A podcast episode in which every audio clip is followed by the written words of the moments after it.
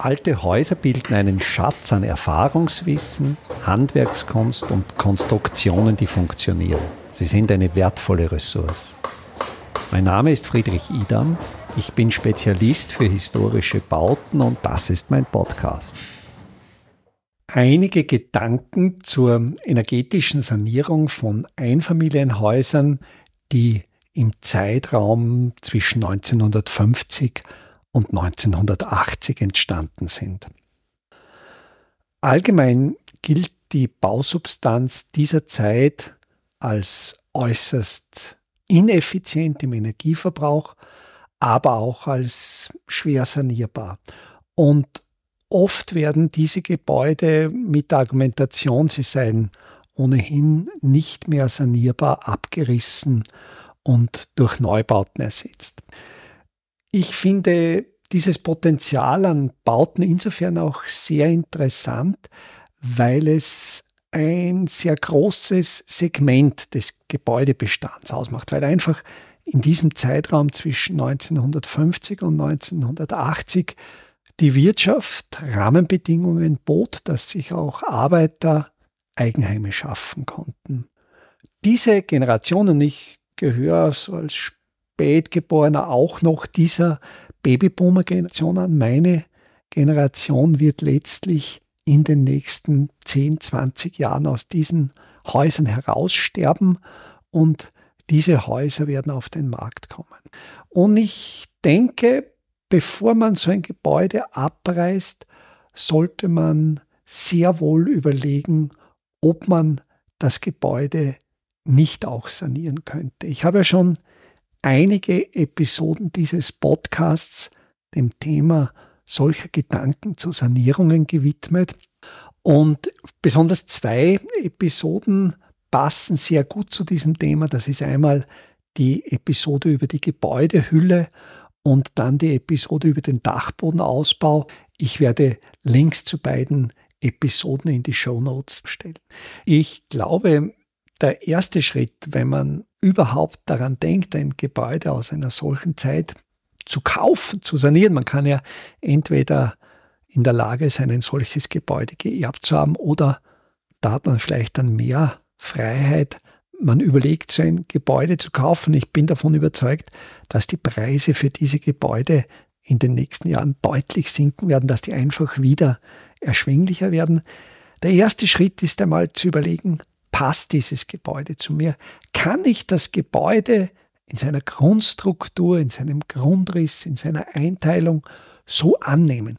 Wenn man damit nicht zufrieden ist und ganz große, massive Eingriffe ins Gebäude durchführen müsste, um es seinen, und ich sage es in Klammer, momentanen Vorstellungen zu genügen, dann ist ein Umbau meistens ineffizient und teuer. Wenn man aber bei der Kaufentscheidung verschiedene Gebäude besichtigt und dann findet man eines, wo man sich eigentlich sehr sicher ist, das passt zu mir, da kann ich eigentlich mit wenigen Veränderungen in seiner Struktur drin leben, dann sollte man sich vielleicht auch noch anschauen, wie ist die Orientierung. Das heißt, es sollte eine große Dachfläche, und meistens haben ja diese Häuser aus der Zeit noch Satteldächer, also Schrägdächer und die sind wesentlich witterungsresilienter als Flachdächer. Also wenn so ein Satteldach drauf ist, dann sollte eine große Dachfläche nach Süden ausgerichtet sein. Das ist natürlich eine leichte Abweichung nach Südost oder Südwest kein Problem, um dort eine Photovoltaikanlage zu installieren. Ich werde dann in ein paar Minuten noch genau drauf kommen, warum das wichtig ist. Also diese Orientierung nach der Himmelsrichtung einer großen Dachfläche ist einmal sehr wichtig.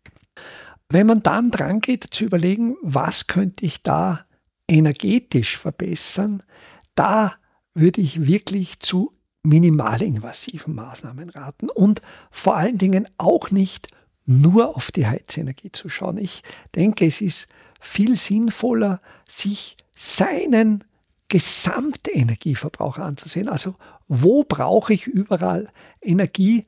Und da gibt es eben die großen Brocken der Heizenergie. Dann wird in den nächsten Jahren, wenn sich das Klima so entwickelt, wie es von vielen prognostiziert wird, ist die Wahrscheinlichkeit hoch, dass auch kühle Energie gebraucht werden wird, aber, und da kommt schon das Aber, es wird auch weniger Heizenergie gebraucht werden. Wenn die Winter milder werden, wird die Bedeutung der Heizenergie sinken. Und das sind eben Heiz- und kühle Energie. Dann denke ich im persönlichen Energieverbrauch ein großer Brocken ist die Warmwasserbereitung, Rauchwasserbereitung und natürlich ein weiterer großer Brocken ist die elektrische Energie, die man zum Betrieb des Hauses braucht. Dann gibt es noch einen Brocken, das ist der Verkehr, die Mobilität, aber den wollen wir jetzt einmal außer Acht lassen. Und da, glaube ich, nähern wir uns schon wieder dem Thema der Photovoltaikanlage. Wenn ich eine Photovoltaikanlage mit einem entsprechenden Batteriespeicher oder Akkuspeicher habe und die hat so eine Größenordnung von etwa 10 bis 15 Kilowatt. Das heißt, da muss man sich natürlich seine persönlichen Verbräuche anschauen. Da kann ich eigentlich schon einen großen Teil des Jahres, etwa 70 Prozent des Jahres, eigentlich die elektrische Energie selbst produzieren. Das heißt, das Kapitel Haushaltsenergie, die Energie zum Betrieb des Hauses, ist da schon einmal zu einem großen Teil abgedeckt. Dann der Punkt Warmwasserbereitung, der kann natürlich relativ leicht mit elektrischer Energie bewerkstelligt werden. Sehr viele Boiler und oft ist es so, dass in diesen Häusern ein funktionierender Warmwasserspeicher vorhanden ist und die Warmwasserspeicher, die in dem Zeitraum, dem Errichtungszeitraum dieser Gebäude eingebaut wurden, diese Warmwasserspeicher, die besitzen im Regelfall an ihrer Unterseite einen sogenannten Flansch. Das ist eine kreisförmige Metallscheibe, die mit vielen Schrauben und einer Dichtung an eine untere Öffnung des Boilers angeschraubt sind und man kann natürlich, nachdem der Boiler entleert ist, diesen Flansch austauschen und hier eine sogenannte Elektroheizpatrone einsetzen und das Warmwasser mit elektrischer Energie aufbreiten. Und wenn man die elektrische Energie mit Hilfe der eigenen Photovoltaikanlage gewinnt, dann ist das kosteneffizient und natürlich auch nachhaltig. Es ist CO2-effizient. Vielleicht auch noch dieses Wort zur Elektrik. Eine Photovoltaikanlage ist im Prinzip eine relativ simple Technologie.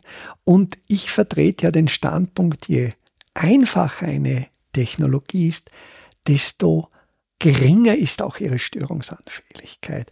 Das heißt, Photovoltaikpaneele, das sind Bauteile, die man auch im Bedarfsfall relativ leicht tauschen kann.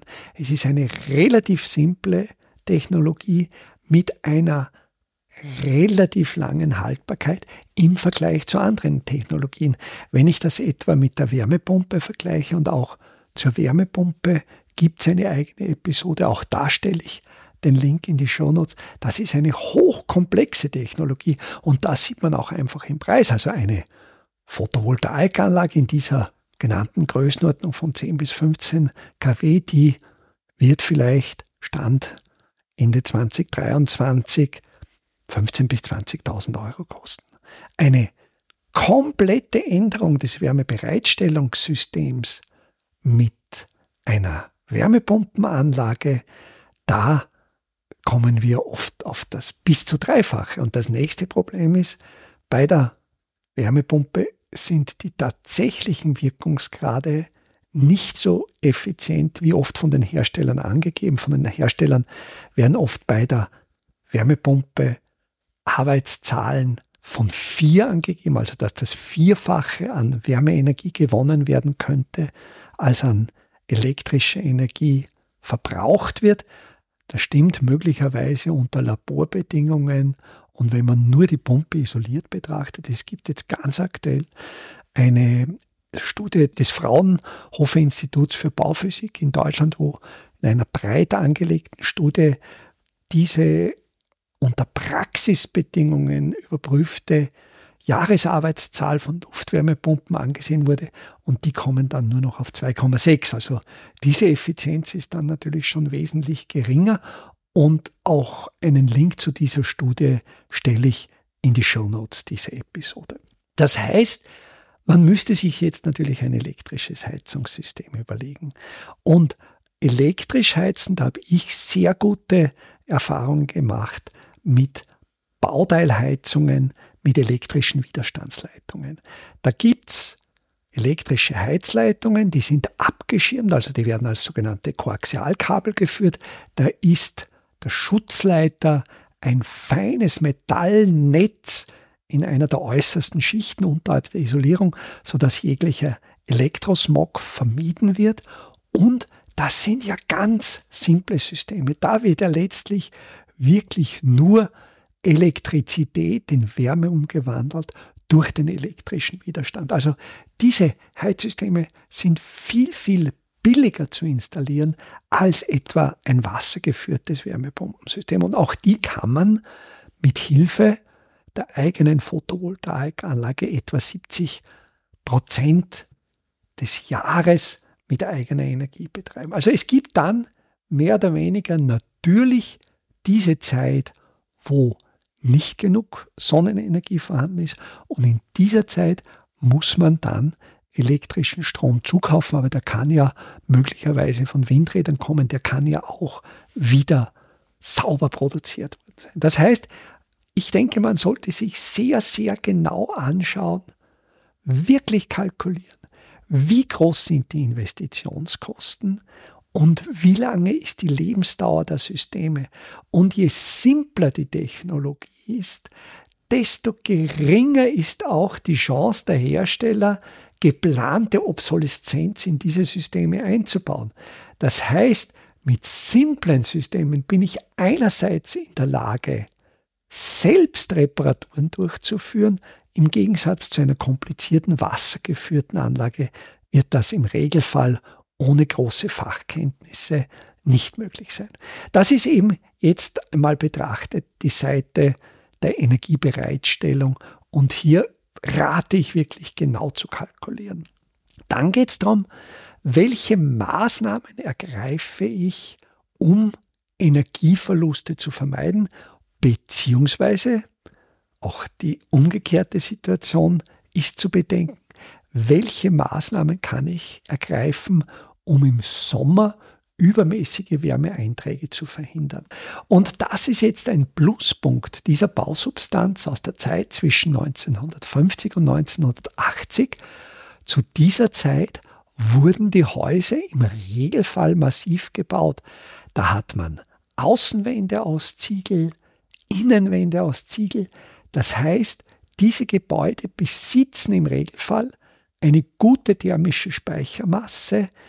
Das heißt, die sind durchaus in der Lage, Tagesspitzen der Hitzebelastung in die Nachtstunden abzufedern. Das heißt, die sommerliche Kühlung wird vor allen Dingen bei den Wandkonstruktionen kein so großes Thema sein.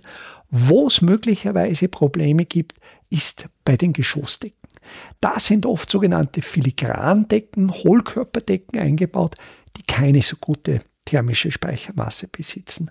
Und aus diesem Grund, also um einerseits sommerliche Hitzeeinträge möglichst zu reduzieren und andererseits die winterliche Auskühlung zu verhindern, denke ich, ist es die effizienteste Maßnahme, die oberste Geschossdecke zu dämmen. Zur Dämmung der obersten Geschossdecke, da gibt es einen sehr, sehr interessanten Baustoff. Das ist Hanfkalk. Zum Thema Hanfkalk habe ich auch schon eine eigene Episode dieses Podcasts gemacht. Auch diese Episode werde ich in den Show Notes verlinken. Und mit dieser Hanfkalkmischung ist es möglich, in jede Ecke, in jede Ritze der obersten Geschossdecke Richtung Dachboden zu kommen. Es ist möglich, Konstruktionsteile des Dachstuhls wirklich dicht anzuschließen und das ohne riesigen Aufwand. Und da kommt etwas dazu, das ja auch in der Episode über Dachbodenausbauten schon Thema war. Vermeiden Sie nach Möglichkeit den Ausbau des Dachbodens. Lassen Sie den Dachboden unausgebaut. Wenn wir jetzt als Dämmung der obersten Geschossdecke etwa 20 oder 30 Zentimeter Hanfkalk drüber haben. Das ist eine extrem diffusionsoffene Konstruktion. Das heißt, die Feuchte kann durchdiffundieren. Der Dachraum ist nicht ausgebaut. Er sollte möglichst gut durchlüftet sein. Dann kann einerseits das Kondensat unschädlicher ausweichen. Im Winter ist eine hervorragende Wärmedämmung der obersten Geschossdecke. Ich vergleiche das gerne mit einem Deckel, den man auf einen Topf mit kochendem Wasser gibt. Das heißt, der Deckel hält die meiste Energie zurück und viel, viel weniger die Wände. Also verzichten Sie auf Dämmung der Außenwände, stecken Sie das Kapital, die Kosten in die oberste Geschossdecke. Da ist es wirklich effizient. Und was jetzt dazu kommt, das sommerliche Schutz vor Überhitzung. Wenn jetzt auch diese Hanfkalkdämmung auf der obersten Geschossdecke liegt, dann kann ja die Hitze, die während des Tages im Dachraum entsteht, kaum mehr in das Obergeschoss eindringen. Und auch hier wird durch die Hanfkalkmischung eine entsprechende Masse erzeugt und eine entsprechende thermische Verzögerung. Da denke ich, wäre es zum Überlegen, an wirklich heißen Sommertagen im Dachraum eventuell einen temperaturgesteuerten Ventilator zu betreiben. Es ist ja genug Strom von der eigenen Photovoltaikanlage vorhanden, um einfach für eine sehr gute Durchlüftung zu sorgen. Und natürlich die Photovoltaik auf der großen Süddachfläche beschattet ja schon, die schirmt ja auch schon einen Teil der Sonnenenergie ab. Eine weitere Maßnahme, um Eindringen von Hitze ins Gebäude zu verhindern, das sind die Fensterläden. Gerade bei diesen Gebäuden gibt es noch hölzerne Fensterläden. Und hölzerne Fensterläden als Beschattungselemente sind hocheffizient, weil das Holz eine hervorragende thermische Speichermasse besitzt. Es ist also so, dass einerseits die Infrarotstrahlung abgeschirmt wird, andererseits aber das Holz zumindest einige Stunden braucht, bis es auch an der Innenseite aufgewärmt ist. Also hölzerne Fensterläden haben eine wesentlich langsamere Wärmediffusivität als etwa Beschattungselemente aus Aluminium, wo ja die Hitze extrem schnell geleitet wird. Also auch das spricht für diese hölzernen Fensterläden. Mit diesen Maßnahmen eine gedämmte obere Geschossdecke, ein gut durchlüfteter Dachraum mit hölzernen Fensterläden beschattete Fenster der Südfassade. Da ist ein solches Gebäude aus dieser Bauzeit der zweiten Hälfte des 20. Jahrhunderts im Sommer vor Überhitzung geschützt, auch wenn die Durchschnittstemperaturen noch um einige Grad nach oben steigen werden. Das heißt, das wären einerseits Maßnahmen zur Steigerung der Energieeffizienz der Substanz, andererseits aber auch der eigenen Energiegewinnung. Und ich glaube, man sollte immer sehr, sehr genau auf die Kosten schauen. Es ist meiner Meinung nach so, dass es durchaus einen Zusammenhang zwischen Kosten, zwischen den Kosten der Investition und den CO2-Ausstoß gibt. Jede Investition zieht ja Güter an sich. Und um diese Güter zu produzieren, zu transportieren und später auch wieder entsorgen zu können, wird natürlich viel CO2 emittiert. Wenn man aber jetzt danach trachtet, möglichst geringe Investitionen zu tätigen, wird auch das Potenzial an grauer Energie deutlich sinken, die man in das Gebäude einbringt. Und ich glaube, der Gedanke, dass Geld sparen letztlich auch CO2 sparen ist, der hat noch keine so große Verbreitung gefunden. Und es wird oft auch bei teuren Investitionen nicht bedacht, wie kurz die Lebenszyklen hochkomplexer Technologien sind und dass sehr oft von den Herstellern Obsoleszenz eingeplant ist. Und man soll nie den Rechenstift aus der Hand geben und immer zuerst einmal die Effizienz, die wirtschaftliche Effizienz von Maßnahmen rechnen und im Regelfall ist dann auch die energetische und die klimatische Effizienz gegeben. Einfache, aber schlaue Handwerkstechniken können Sie jetzt auch in der Praxis erlernen. Im Rahmen der Kulturhauptstadt Europas 2024 Bad Ischl bieten wir Ihnen im Salzkammergut heuer Workshops zu Arbeitstechniken der Simple Smart Buildings an. Es wird dabei ums Kalkbrennen, Kalklöschen und den gekonnten Umgang mit Kalkmörtel gehen. Sie lernen alte Kastenfenster wieder instand zu setzen und besuchen Häuser, die von ihren Besitzern renoviert worden sind. Zum Abschluss der Workshop-Reihe im Herbst 2024 können Sie von international renommierten Profis die Lehmbautechnik in Theorie und Praxis lernen. Wir würden uns freuen, wenn wir Sie für den einen oder auch für mehrere Workshops begeistern könnten. Alle Termine, den Workshop-Folder zum Download und den Link zur Anmeldung finden Sie auf der Startseite meiner Website www.idam.at.